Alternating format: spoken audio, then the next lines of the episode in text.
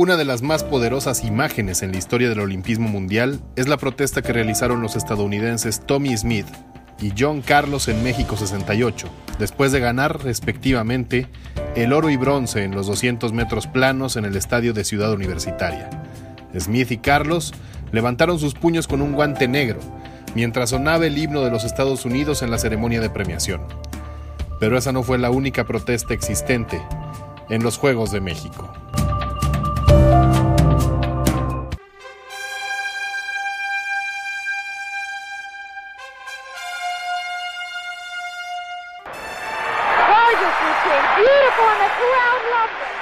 It wasn't just the crowd that loved it.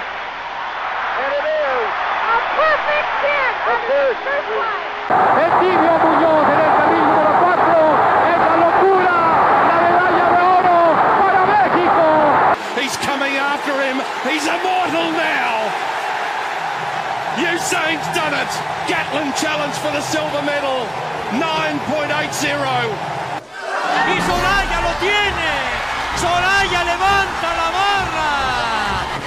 Esto es la locura aquí en Sydney.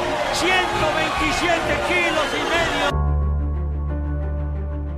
El gesto de Tommy Smith y John Carlos recorrió el planeta entero, pero también trajo consecuencias contra ellos, que fueron expulsados de la Villa Olímpica. Como reacción, cada integrante del equipo de atletismo de Estados Unidos podía tomar la determinación individual de protestar y también de qué forma lo harían.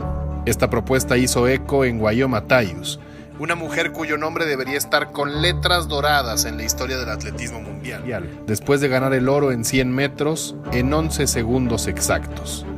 Pero también por racismo, su legado se ha visto afectado.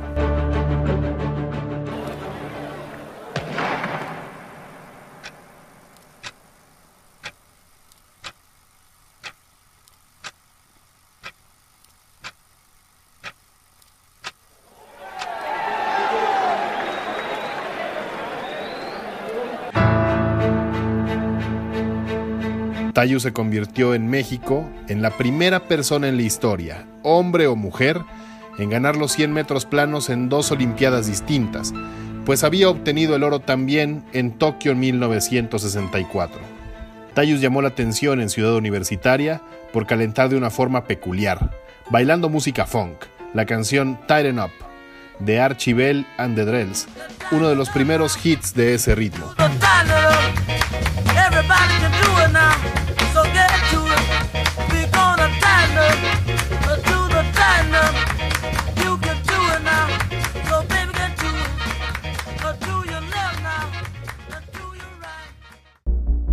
1968, Tayus además ganó un oro más, en el relevo 4 por 100, la misma prueba en la que cuatro años antes había obtenido la plata con el equipo de Estados Unidos.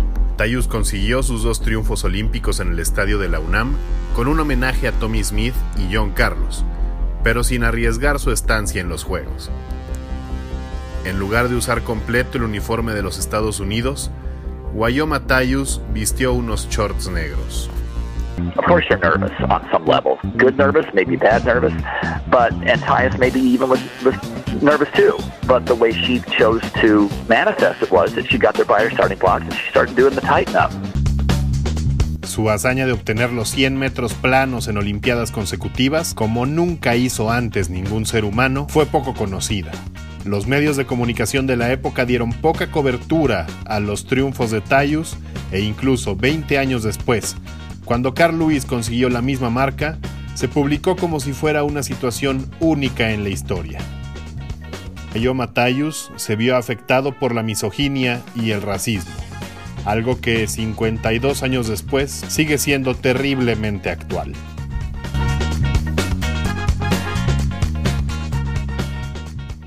You know, I, I said to myself, I'm going to win this 100 meters.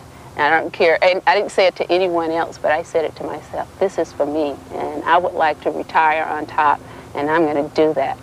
Come on and it up, it up now. You can do it. So baby, get to it.